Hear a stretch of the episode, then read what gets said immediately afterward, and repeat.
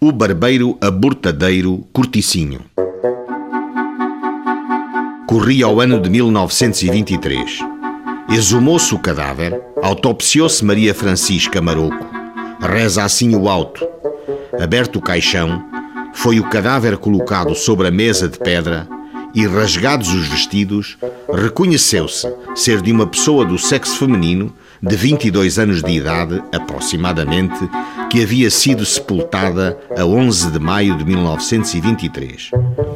Verificou-se a existência de uma gravidez quase a termo, encontrou-se um feto do sexo masculino e reconheceu-se que a falecida se encontrava em trabalho de parto à hora de morrer, com o orifício do colo bastante aberto, percebendo-se, todavia, o cul-de-sac vaginal onde na parte esquerda lateral tinha sido cravado um galho de madeira.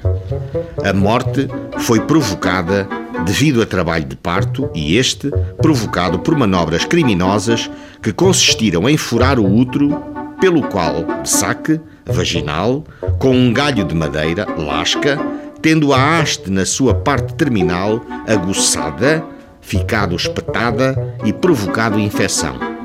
Crime Tentativa de aborto provocado. O réu, António Corticinho, barbeiro de profissão, abortadeiro também. Acompanharam-no no mocho a mãe e a cunhada da Francisca. Às perguntas do juiz, Maria José lá foi dizendo que teve conhecimento da gravidez da sua filha por ter ido consultar um médico ou facultativo e que esta lhe pedira que, a salvar-se da desonra, auxiliando-a a, desfazer-se da criança.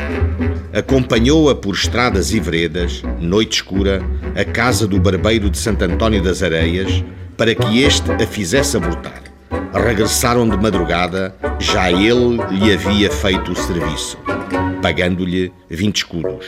A ele, leia-se, o corticinho, o barbeiro, abortadeiro a cunhada da Francisca, também Francisca de seu nome, conhecida pelo Anachim, da Tareco, serviu-lhes apenas de companhia.